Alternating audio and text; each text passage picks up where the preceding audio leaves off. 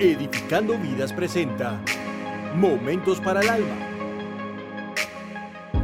Hola, bienvenidos a nuestro quinto día del reto Un mes para vivir. 30 días a una vida sin remordimientos. Si alguna vez has viajado en avión, es muy probable que hayas escuchado un mensaje como este.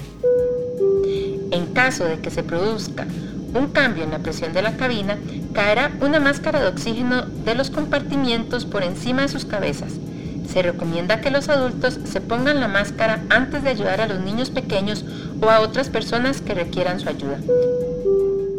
La razón de ser de estas instrucciones es evidente.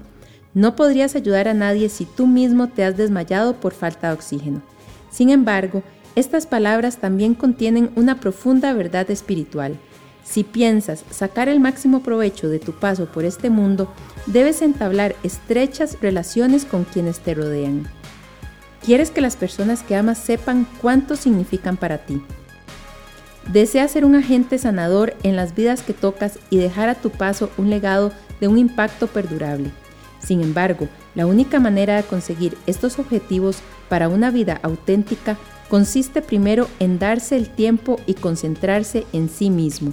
Si no gozas de buena salud espiritual, física, emocional y relacional, ¿Cómo podrías ir más allá de ti mismo y ocuparte de otros? Jesús mismo lo dijo, amarás al Señor tu Dios con todo tu corazón, con toda tu alma y toda tu mente. Es el primer mandamiento y el más importante. El segundo es semejante, amarás a tu prójimo como a ti mismo.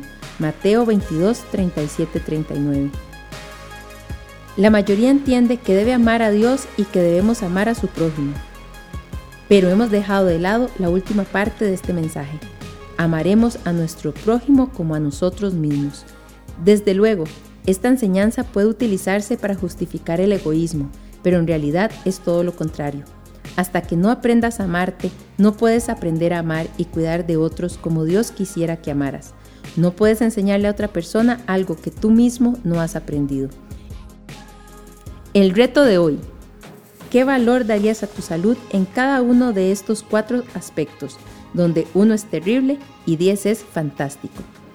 Salud espiritual, tu comunión con Dios, tiempo de oración, servicio a Dios, etc.